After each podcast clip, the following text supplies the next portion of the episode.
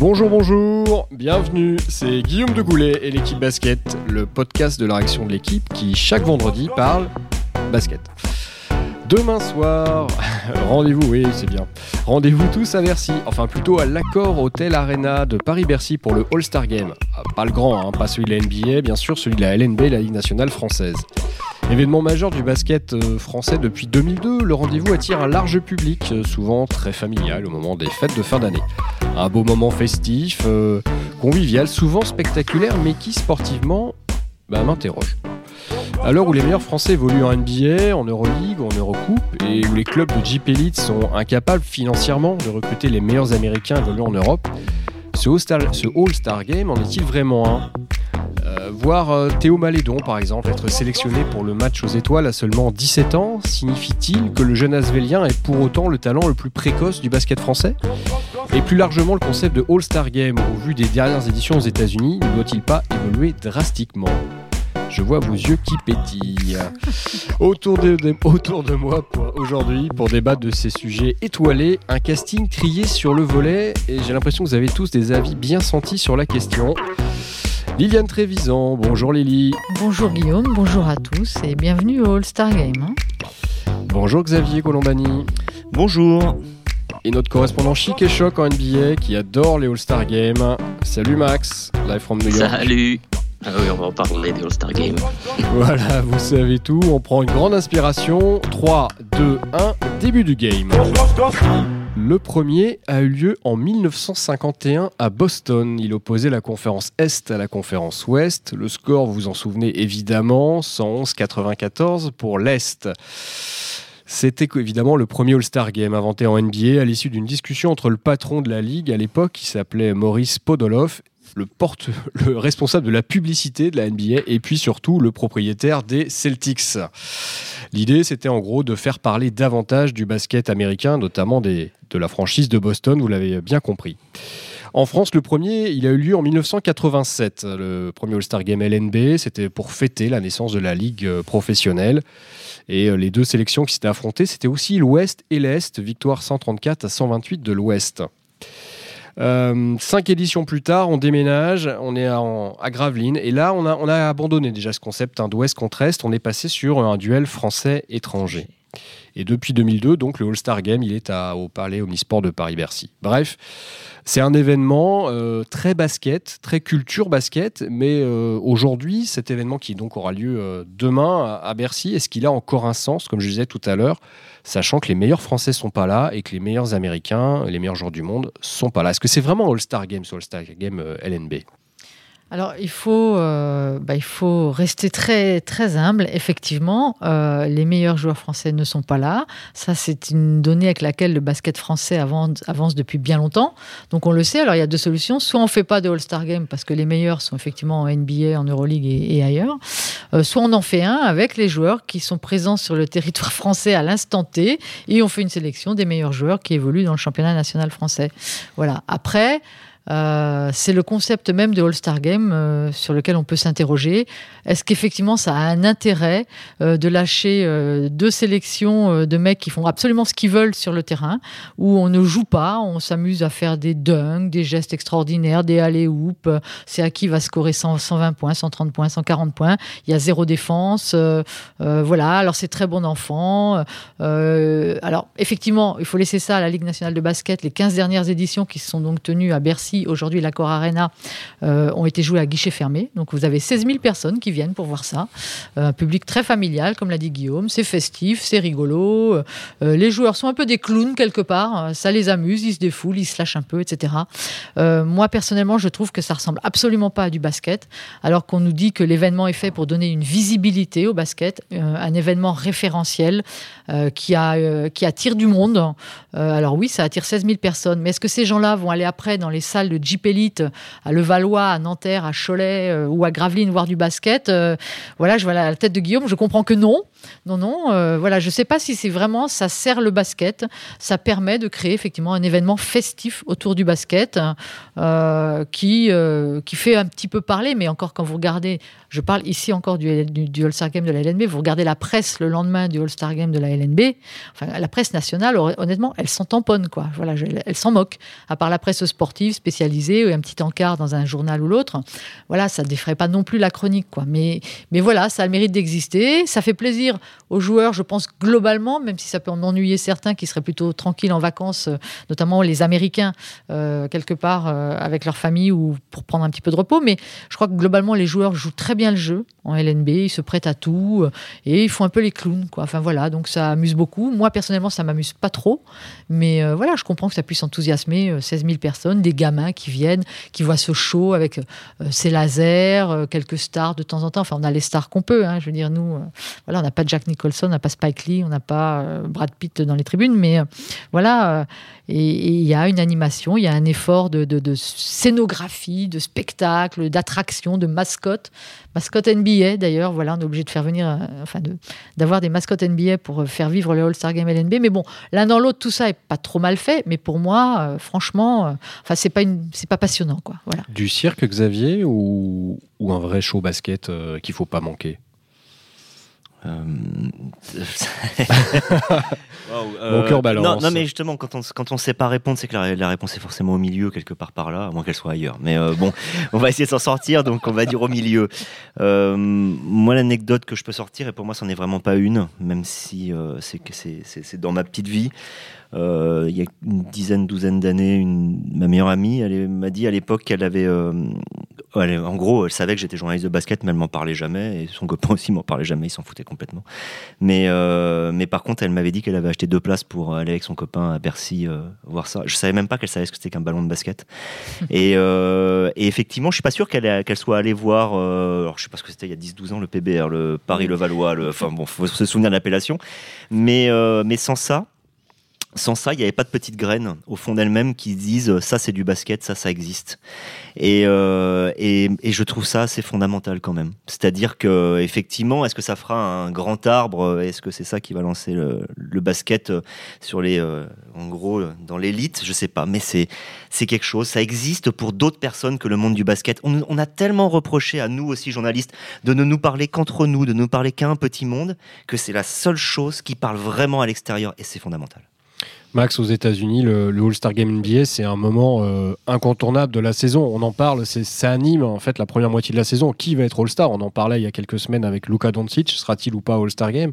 Euh, C'est un sujet de discussion, de débat et un moment toujours très attendu. Ça dure tout un week-end d'ailleurs.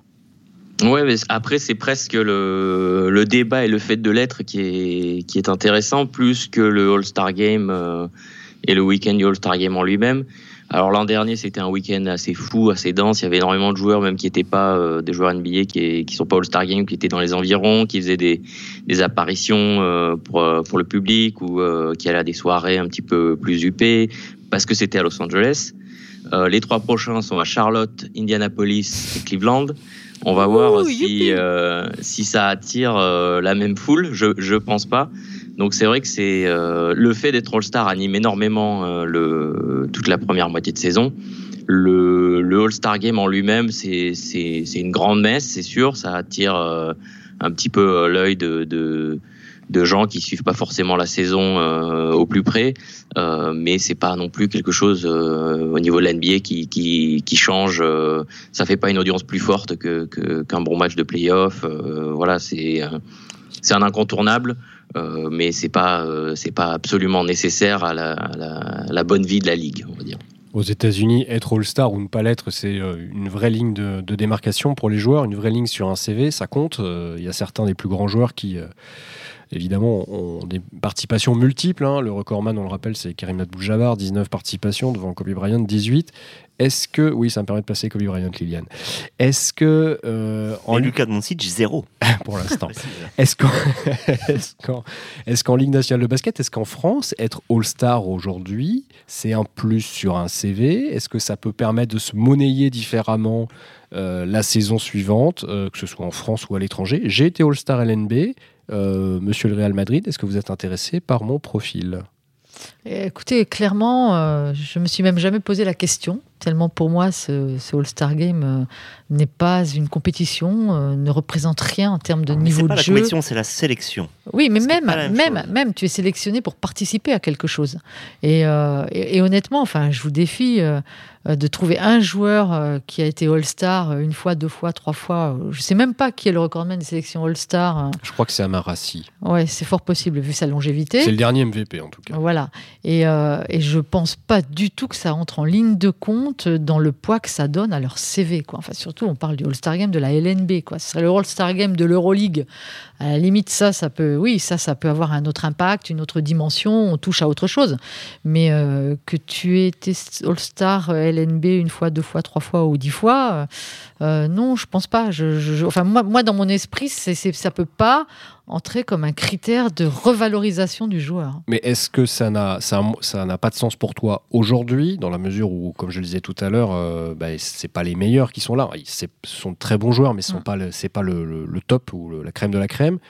Mais est-ce qu'il y a, je sais pas, une vingtaine d'années, quand on avait de très bons Américains et, la plupart des joueurs de l'équipe de France qui étaient présents, euh, quand Dubuisson fait des cartons, par exemple, ça a un sens à ce moment-là d'être All-Star ou, ou, déjà pas, en fait, tout simplement? Je ne sais pas si c'est être All-Star qui a un sens à ce moment-là, mais disons que être All-Star à ce moment-là, ça a plus de signification, puisqu'on est dans une compétition où il y a effectivement des joueurs de haut calibre, euh, français, internationaux, enfin étrangers, et donc forcément, arriver à sortir du lot pour décrocher une sélection All-Star dans ce contexte, c'est un petit peu plus valorisant quand même.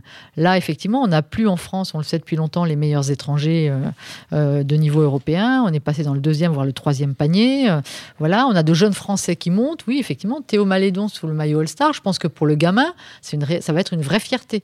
Pour lui, pour ses parents, sa famille, ses entourages, son entourage, sa copine, je ne sais pas. Et, et, il aura raison. Il aura raison parce qu'il va être exposé. Il va être exposé devant 16 000 personnes. Il va se faire plaisir, ce qui est quand même assez important dans ce genre de choses, et dans une carrière, euh, de, garder du plaisir. Et euh, oui, pour lui, ça va être super important. Mais je ne pense pas que les clubs qui ont déjà un œil sur lui, qui, donc, qui ont déjà analysé son potentiel, qui savent déjà s'ils vont le vouloir ou pas, et comment et pourquoi ils vont le vouloir, je ne pense pas que ça va les échauder si jamais il n'est pas sélectionné au All-Star Game. Voilà, je pense que ça va rien changer. Mais par contre, pour lui, oui, ça va être quelque chose de, ça va être un événement hors norme. Et il y a qu'à voir, euh, c'est une petite anecdote, mais quand vous voyez la NB demande aux joueurs qui sont sélectionnés pour le Star Game de faire des photos avec des bonnets de Noël. Enfin voilà, il y a des trucs assez, euh, on va dire, très ludiques. Et, euh, et quand vous assistez à ces séances de photos, mais c'est la rigolade, quoi. C'est la franche rigolade. Les mecs sont contents, ça les amuse et tout ça. Bon, évidemment, ça fait moins rire les coachs parce que ça prend du temps sur les emplois du temps, etc. Mais euh, les joueurs, enfin moi, ceux que j'ai vus quand j'ai pu assister à des photos comme ça, ça les amuse beaucoup. Ils sont prêts à donner. Il y a toujours aussi derrière aussi une démarche caritative.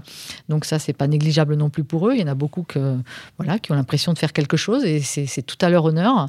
Euh, voilà, après, euh, franchement, pour en revenir euh, au All-Star Game français tel qu'il existe aujourd'hui, pour moi, c'est toujours pas du basket. Voilà, je suis désolée. mais... moi, je défends le All-Star Game, mais vraiment de, très très loin pour plusieurs raisons. Je vais pas encore parler de moi, mais juste raconter quand même que quand j'étais. T'as été sélectionné une fois? Je suis allé voir le, All-Star Game quand j'avais 14 ans parce que mon père m'y a, a emmené. C'était un moment extraordinaire. Euh, voilà, donc c'était, euh, ça reste du réel. Et, c'est ce qui a déclenché ta vocation basket? Non, j'aimais déjà le basket en fait. Il a cherché un truc où il pouvait m'emmener. Et euh, on habitait en région parisienne et euh, bah justement, il savait peut-être pas forcément les clubs ou alors ça m'aurait pas fait rêver. Là, j'étais extrêmement heureux. Puis c'était une époque où en fait, c'est vrai que le All-Star, la sélection française ressemblait à l'équipe de France. Donc il y avait, on avait parlé de l'équipe de France aussi ce jour-là et ça, ça nous parlait énormément mm. parce qu'il n'y avait pas la NBA, donc enfin il n'y avait pas la NBA, c'est-à-dire que les gens n'y étaient pas. Donc en gros, l'équipe de France jouait juste avant ou juste après. Donc il y avait, il y avait tout un truc, un décorum comme ça. Mais même aujourd'hui, euh, je trouve que c'est, quand même extrêmement important. Je pense, j'ai une phrase qui n'a rien à voir avec le All-Star Game, mais qui me fait penser à ça. C'est la phrase de Jonathan Roussel après un match récemment avec l'équipe de France. Il dit Tout le monde critique les fenêtres FIBA. Honnêtement, moi, j'étais le premier à trouver ça nul. Bah, je suis quand même extrêmement heureux aujourd'hui de faire partie de l'équipe de France. Voilà, c'est respectable. Et eh ben pareil, quand on est All-Star, aujourd'hui, c'est respectable. Donc finalement, on remarque quand même une chose. Xavier, tu peux pas comparer les fenêtres FIBA où tu gagnes une qualification pour la Coupe du Monde à un All-Star Game où tu gagnes rien du tout, quoi. Non, parce que parce que je pense, et il suffit de voir la façon dont les joueurs s'en parlent sur Twitter et sur et dont ils se félicitent. C'est une, il y en a qui sont fiers parce qu'il faut pas oublier, faut pas oublier que pour un, c'est vrai un Théo Malédon, alors il, il, est jeune, mais bon, lui, il rêve de NBA, donc pour l'All-Star Game français, ça va rapidement lui passer, lui passer au-dessus. Mais il y en a beaucoup, c'est quand même l'acmé de leur carrière, quoi. Il y en a certains. Non, mais euh, Benoît Mangin, il va y être Nicolas Dejong, Antoine Eito. Pour eux, c'est pas n'importe quoi. Et ça, je le respecte parce que les joueurs sont contents. Le public, qui n'est pas le public basket d'habitude, est content. La ligue est content parce qu'elle propose un produit. Faut quand même sincèrement avoir envie de critiquer pour trouver que c'est mauvais, quoi. C'est moi, je trouve ça génial. Je, ne dis pas que c'est mauvais. Je dis qu'il faut arrêter de vouloir faire croire que c'est du basket. Ce n'est pas ah, du basket. C'est autre chose. C'est ça que je dis. Je suis, je, l'ai développé. Le... Même si ça choquait un peu le truc quand même. On monte des trois points, on monte des dunks. Euh, tu montes des trucs où il n'y a pas de défense, donc évidemment, euh, tout le monde peut tirer à trois points, tout le monde peut faire des alley tout le monde peut grimper au dunk. Mais toi, tu vois la différence avec entre la, la compétition et l'absence de compétition. Mais pour beaucoup de gens qui viennent au All-Star Game et qui, ne, qui connaissent mal, ils trouvent ça extrêmement spectaculaire et trouvent ça beau. Et il faut toujours des portes d'entrée. Ne jamais oublier qu'il faut des portes d'entrée dans le sport. Il faut ce qu'on appelle des produits d'appel. Et c'est un magnifique produit d'appel. Est-ce qu'on n'est pas un petit peu injuste? Parce que Xavier euh, disait tout à l'heure, euh, à l'époque, quand j'y suis allé avec, mon papa, c'était euh, c'était l'équipe de France. Moi, quand je regarde le, le 5 majeur côté français qui va débuter, on a quand même Paul Lacombe, Charles Cahudi, Laou Konaté, euh, Amine Noah et Youssouf Afal. Mm. Euh, c'est plutôt, euh, c'est plutôt équipe de France. En tout cas, c'est fenêtre, fenêtre FIBA. et même c'est l'équipe de France qui nous a qualifiés pour la Coupe du Monde. Il faut le dire. Ce sont des vrais internationaux français. Ce sont des, des, gens qui ont joué de vrais matchs avec l'équipe de France, qui avaient un objectif à atteindre et qui l'ont atteint. Ouais, oui, ce sont de vrais joueurs de l'équipe de France. Exactement. Mais Vincent Collet le dit. Paul Lacombe, Charles Cahudi, Laoua Konaté j'arrive jamais à le dire, là où Konaté, c'est des joueurs qui euh, auront leur chance cet été et s'il y a des blessés, on pourrait les retrouver hmm. euh, dans les vrais bleus. Alors intellectuellement, j'ai bien compris, c'est satisfaisant. Sportivement, ça l'est peut-être pas euh, tout à fait. Est-ce que finalement, Max, aux États-Unis, c'est pas le même débat un petit peu qui qui transpire sur ce sur ce sur ce sur cette compétition sur cette bah, pas cette compétition je vois Liliane qui me fait les, gros yeux sur ce grand rendez-vous sachant que le format a évolué Max la saison dernière hein. il, il était temps d'ailleurs Ouais, Dieu merci, le format a évolué. C'est vrai que les, les trois depuis euh, bah depuis celui où il y avait eu euh, en 2014, je t'avais plus 2014 avec euh, avec bah, Tony Parker et Joachim Noah où il y avait eu un peu de de, de défense, de suspense à la fin. Les, les, trois années suivantes, ça avait été vraiment les deux trois années suivantes avaient été catastrophiques. On approchait les 200 points. Steph Curry qui se jette au sol quand Antetokounmpo arrive au dunk, c'était bon un petit peu marrant sur le moment, mais assez bizarre. Et c'est vrai qu'ils ont relancé le concept l'an dernier avec donc les deux joueurs de, chaque conférence qui ont le plus de votes, euh, qui sont désignés capitaines et qui sélectionnent euh, parmi euh, le pool de 22 autres joueurs. Et cette année, ce sera diffusé à la télé. Donc c'est vrai que, encore une fois, c'est dans un week-end de All-Star Game, le match est quasiment la chose la, moins importante aujourd'hui. Il, lui redonne un peu sa place avec euh, ce changement de formule, puisqu'on a vu un vrai match l'an dernier euh, qui, qui, avait de l'intérêt aussi parce que les Browns avaient cassé le noyau de Golden State pour prendre Durant avec lui et l'aligner face aux trois autres de, de Golden State, qu'il avait mis dans la même équipe Westbrook et Durant. Donc voilà, c'est vrai que des toutes ces, ces petites euh, rivalités ou euh, accointances personnelles euh, mises, mises en jeu euh, dans ce match-là, ça, ça a redonné un peu de, de sel au match. Mais c'est vrai que pendant les 3-4 ans avant ça, c'était le match était quelque chose de secondaire. On avait l'impression que l'accent était vraiment mis plus sur le show autour. on a voulu redonner un peu sa place au jeu aujourd'hui. Après, le problème, euh, c'est vrai que le All-Star Game français euh, de, LNB est, euh, est une porte d'entrée. Aux États-Unis, le All-Star Game NBA n'est pas forcément une porte d'entrée puisque du basket, vous en avez à la télé tous les jours, tous les week-ends. Donc c'est c'est plus un moment de d'auto-célébration que qu'autre chose. Et qu'en est-il de la, de la, tentation, de la, formule euh, qui fait fantasmer, hein, peut-être davantage en Europe d'ailleurs, des meilleurs Européens face, euh, un petit peu copier le, le Star Game LNB finalement, des meilleurs Américains, enfin Team USA pour le dire autrement, face aux meilleurs euh, Européens, aux meilleurs joueurs internationaux. Je pense que ça n'a jamais vraiment été considéré, que là, ils ont une nouvelle formule qui a, qui a marché pour la première année, donc ils vont au moins la laisser 3, 4, 5 ans euh, voir si elle, ça se maintient ou si, ou si elle s'essouffle. Euh, c'est difficile à mettre en place aussi parce qu'il y a de plus en plus de joueurs internationaux, c'est vrai. La formule marche bien pour euh, le, le, le Rising Star Challenge. donc le match des joueurs de, première et de, et de deuxième année. Mais c'est vrai qu'il y a plus de, joueurs internationaux draftés aujourd'hui que dans les effectifs en moyenne. Il y a une centaine de joueurs internationaux, 108 je crois ou 110 cette année, sur des effectifs autour de, de 450. Donc c'est vrai que le pool est quand même beaucoup plus réduit et qu'on laisserait forcément des grosses stars américaines sur le carreau et ça je pense que c'est juste pas envisageable pour euh, euh, pour la NBA de ne pas convier euh, les ses meilleurs joueurs locaux. c'est d'une immense perversité en fait. Non mais c'est vrai, non mais opposer les étrangers aux Américains, on fait quoi? On attend qu'une chose, c'est que les étrangers les tapent pour pouvoir dire on les a tapés alors qu'on est aux États-Unis dans la Ligue américaine. Enfin, je veux dire, c'est complètement surréaliste. Ça ne peut marcher qu'avec le hockey puisque les Canadiens là affrontent les Américains et que d'une certaine manière c'est la reproduction d'une rivalité ou d'une complémentarité historique. Mais pour nous, ça ne servirait que pour nous. Je veux dire, pour eux, c'est ça servirait qu'à se faire taper quoi. On a le droit de rêver, non? Oui, mais organisons-le alors en Europe avec les joueurs de l'NBA. Bah ça existe en fait. voilà, ça existe déjà. Euh, euh, on parle beaucoup de la sélection All-Star depuis tout à l'heure. On parle beaucoup du match qui, plaît beaucoup à, Lily. Je vois que tu fronces encore les sourcils. Mais euh, le All-Star, c'est pas seulement les matchs, il y a aussi des, concours. On le disait aux États-Unis, ça dure trois jours. Il y a le, match des rookies contre les, les sophomores. Il y a le fameux concours à trois points qui est toujours un moment assez excitant. Et puis il y a aussi le fameux concours de dunk qui a fait beaucoup, pour beaucoup dans la légende du All-Star. Le concours des meneurs aussi. Il y a le concours des meneurs, c'est vrai, je l'ai oublié celui-là. Mais surtout le concours de dunk quand même qui a beaucoup fait c'est les big men pardon contre les contre les arrières euh, maintenant. Euh, ce, concours-là. C'est très Marvel quand on y pense. Hein. Oui. Mm. Bah c'est, le moment de rendre hommage à Marvel pour le coup là. Mais euh, non, j'ai puis surtout il y a le concours de dunk qui a fait quand même la légende de la de la NBA, le fameux concours avec Wilkins, avec Jordan et puis ceux des dernières années qui donnent un peu de lustre, y compris le concours français d'ailleurs. on a eu quand même des sacrés athlètes qui ont fait le concours de dunk en France ces dernières années.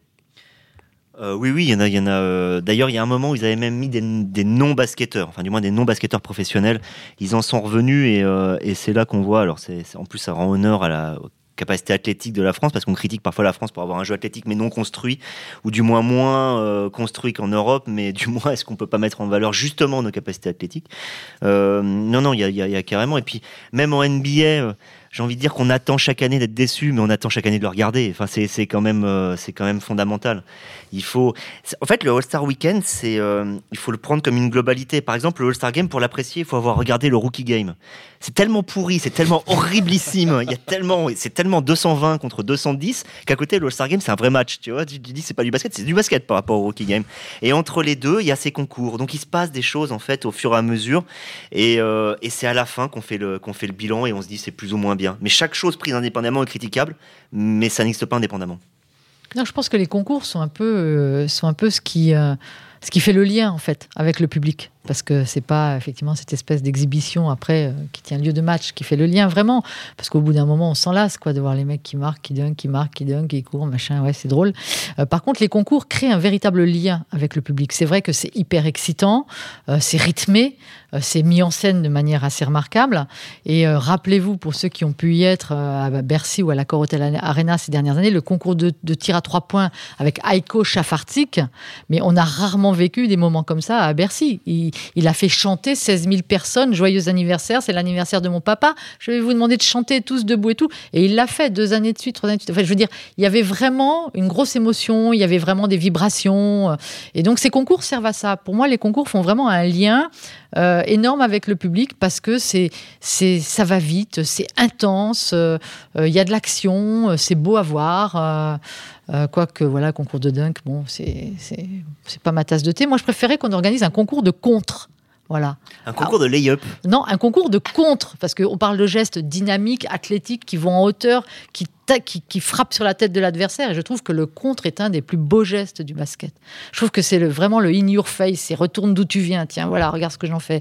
Voilà. Et un concours de contre, moi, ça me ferait vraiment euh, vibrer, quoi. Bref, voilà, tout ça pour dire. Avec Kevin Leroux, Guillaume, peut-être. Il a la taille et la détente. On, peut inviter quelques volleyeurs, exceptionnellement. Et donc, voilà, je pense qu'effectivement, non, les concours, c'est vraiment bien parce qu'on sent que le public est dedans, on sent qu'il se passe des trucs, même s'il connaît pas les joueurs en place, hein, parce qu'effectivement, souvent dans le concours de dunk, on a vu des amateurs qui étaient pas des joueurs référencés. Enfin, des professionnels du dunk, voilà. des amateurs, mais pas des, des amateurs, mais voilà, mais pas des professionnels du championnat de France qui ne jouaient pas ni en Pro B ni en Pro A. Enfin, pardon, en JP Elite, excusez-moi, méchant lapsus. Et voilà, et donc il se passe toujours des trucs, et c'est vrai que ces concours, c'est quand même, ouais, c'est quand même un point d'orgue à chaque fois, quoi. Que ce soit le concours du meneur, le concours à trois points, le concours de dunk, on sent que vraiment là, il y a, y, a, y a, quelque chose d'intense qui se passe. Et ça, c'est une excellente chose, oui. C'est une excellente chose. Mais encore une fois, euh, la personne qui est enthousiasmée par tout ça, qui se dit oh bah tiens, il y a le Valois, euh, le Portel, tiens bientôt, euh, je vais aller voir ça, bah, elle va tomber de haut parce qu'elle sera très loin de cet univers-là. Oui, parce que c'est aussi un moment de show absolu. Tu parlais tout à l'heure en introduction des, des, lasers. On se souvient des années où parfois où les joueurs arrivent dans Bercy en Harley Davidson, quitte à empêcher le public des deux premiers rangs de respirer. Mm. Euh, c'est seulement du show. Effectivement, comme vous tout à l'heure, c'est une, une, porte d'entrée, tout simplement. Oui, c'est une porte. C'est, enfin, on est entre, on est à Noël. Hein. On est entre Noël et jour de l'an. C'est important que le basket existe, puisqu'il ne faut pas oublier qu'à ce moment-là, il n'y a quasiment pas de sport à part le Boxing Day. Euh, le rugby, je crois, avait fait pas mal de trucs ces, dernières années, mais c'est quand même, il y a quand même moins de foot. Et donc, c'est un moment où il faut exister. Et, or, on est dans un sport un peu spécifique où les Américains, c'est un peu le moment où ils vont récupérer. Donc, euh, on en garde juste quelques-uns pour le All-Star Game. On en fait quelque chose de coloré. Il faut quand même euh, féliciter Sport Plus Conseil qui avait fait énormément de travail, bien aidé par un équipementier américain pour, pour euh, faire les choses. Il faut pas oublier que le All-Star Game aurait pu mourir, je pense, à une époque, et qu'il n'est pas mort. Or déjà parce que c'est quelque chose d'historique du, basket et que je, dis qu'il aurait pu mourir, j'y crois pas moi-même. Mais je veux dire, le débat avait existé, mais, euh, mais qu'il a été sauvé parce que des gens qui ont fait très bien leur travail. Et que c'est pour ça aujourd'hui quand même que il y a quand même ce truc, 16 000 personnes. Oui, c'est un guichet fermé depuis 15 ans. Fermé. Depuis 15 ans. Voilà. Et ça, c'est. Voilà. Mm. C'est. Est-ce qu'en France, dans le basket, on peut le dire souvent non, on peut plus le dire puisque les finales sont plus euh, sur un match unique euh, ah à Bercy comme c'était le. Et qu'on a un parc de salles assez limité en capacité de, ce de cette jauge-là. Mm. Et puis ensuite, on le gardera toujours à, Paris, puisqu'on sait qu'il y a un équilibre entre Paris et, euh, la nécessité d'aller dans, ce qu'on appelle nos territoires. Euh, c'est impossible de dire Les régions, J'arrive jamais à dire les régions, tout simplement. Non, non, mais dans nos territoires où on sait qu'il y a, voilà, il y a, la, il y a la semaine des As, il y a les finales qui sont reparties, donc on garde quand même cet événement parisien pour pouvoir rameuter les, euh, tout ce qui est annonceurs, investisseurs potentiels. Donc ça, c'est important. Bah, la semaine des As, ça n'existe plus. Hein la Leaders Cup, pardon. Voilà, et, je te, et justement, on va à la Leaders Cup avant, avant ex-semaine des As euh, qui a trépassé. Ex-tournoi des As. Ex-tournoi des As, qui s'exportait un peu partout en province. Maintenant, le deuxième événement du basket français, qui est donc la Leaders Cup, est aussi parisien, puisqu'il a lieu à Marne-la-Vallée, à Euro Disney. oui. Voilà. Pardon, à Euro Disney. Ouais, enfin bref, les noms, le marketing, j'aime pas le marketing. Pardon. Oui. Pourtant, la NBA et le All-Star Game, c'est d'abord du marketing. C'est aussi un moment où il y a beaucoup de, choses qui se passent dans les, j'ai envie de dire, dans les, dans les travées, dans les coulisses, au moment où on, fait aussi du business. On fait énormément de business. De toute façon, si vous regardez les noms, je, vais essayer de vous les, de vous les retrouver. Les, juste, juste les noms de, des compétitions, il y, a, il y quatre sponsors qui sont accrochés. Et après, c'est vrai qu'en termes de business, c'est un moment où euh, bah, tout le monde est, au même, est réuni au même endroit. Donc euh, beaucoup de joueurs, euh, beaucoup d'équipementiers, beaucoup voilà. Donc euh, forcément, ça facilite le business quand tout le monde est au même endroit, peut discuter directement. c'est pour ça c'est une occasion incontournable. C'est vrai qu'après. on va dire en tant que en tant que fan, je pense qu'aussi c'est c'est génial. En tant que journaliste, c'est un peu moins marrant parce que voilà, il y a les joueurs euh, ont des, disponibilités, mais euh, euh, c'est la guerre de tranchées. vous avez 30 caméras autour des, meilleurs joueurs, énormément de, médias aussi. on voit pas mal de médias, notamment d'Asie, qui viennent quasiment que, pour cette occasion-là, donc qui, veulent avoir leur, matière et qui, jouent des coudes. Donc, et tout ça pour un, intérêt sportif qui qui est souvent qui était limité ces dernières années. Donc, c'est vrai que c'est euh, si, on me donne le choix entre voir un match de playoff et, euh, et cinq All-Star Games, euh, je vais voir le, match de playoff euh, tous les jours parce que c'est quelque chose de, de complètement différent, de, où il y a une tension, où, euh, où voilà, où on, on, sent dans, dans, quand on est dans la salle qu'il se passe quelque chose c'est vrai qu'en All-Star Game, ça peut être un peu, euh, la salle va être tiers vide parce que tous les gens sont en train d'aller acheter une glace ou de la bière. Ah, quelqu'un dunk, bon, on va, on va crier. Euh, c'est, c'est une dynamique qui est, complètement, complètement différente. Mais voilà, c'est un grand raout, on remplit la salle. pourquoi pourquoi s'en priver? Il n'y a pas de raison de s'en priver, même si c'est pas l'extase la plus totale. C'est respectable parce que dans le fond, si on, par exemple on aime la musique mais qu'on n'y connaît pas grand chose, on va aller voir un mec connu et la qualité musicale sera pas forcément géniale, mais la personne à côté qui est spécialiste va aller voir quelqu'un de beaucoup plus pointu dans une salle où le son est meilleur et où la personne va rendre et elle sait que sur scène elle est très bonne. pour moi, c'est la même chose. Et d'ailleurs, qui dit business dit show business aussi. C'est vrai qu'il y, y, a, des chansons un peu aux États-Unis. Moi, je me, je me demande si c'est pas le truc à améliorer pour le côté français, c'est euh, peut-être des artistes. Non, pitié, pas un hymne du All-Star Game. Hein. Non, mais des artistes. Euh, voilà, quitte à pour pour. Euh, alors après, euh, il y en a tout de suite. Si, jamais on est un peu bobo ou pointu, on va peut-être trouver que l'artiste est un peu populaire, ça va pas plaire, ça va faire des critiques, mais ça peut être encore un, ajout. Je pense qu'il faut aller sur le côté populaire. Pas, pas populeux ni populiste, mais il faut aller sur le côté populaire du, All-Star Game, accepter sa spécificité à l'intérieur d'une saison globale où il y a à boire et à manger avec du local, de l'international, du, du passionnant et du non passionnant. Voilà. Oui, moi je voulais juste rebondir sur le côté business dont parlait Max pour avoir couvert quelques All-Star Games en NBA. Euh, il y a un truc effectivement assez phénoménal qui se passe autour du All-Star Game parce qu'il y a beaucoup de décideurs qui sont là, beaucoup de dirigeants, beaucoup de sponsors. Et donc il y a un nombre incalculable de soirées organisées à gauche et à droite. Mais alors, on peut passer euh, trois jours sur le week-end du All-Star Game et on peut faire euh, sept ou huit soirées. On est invité à gauche, à droite. Alors après, il y a des soirées plus high class que les autres. Il y a des joueurs même qui parfois organisent avec un sponsor une soirée privée. Alors vous avez des flyers qui circulent. Tiens, si tu veux aller à la soirée de Reggie Miller, machin, tout ça, bref.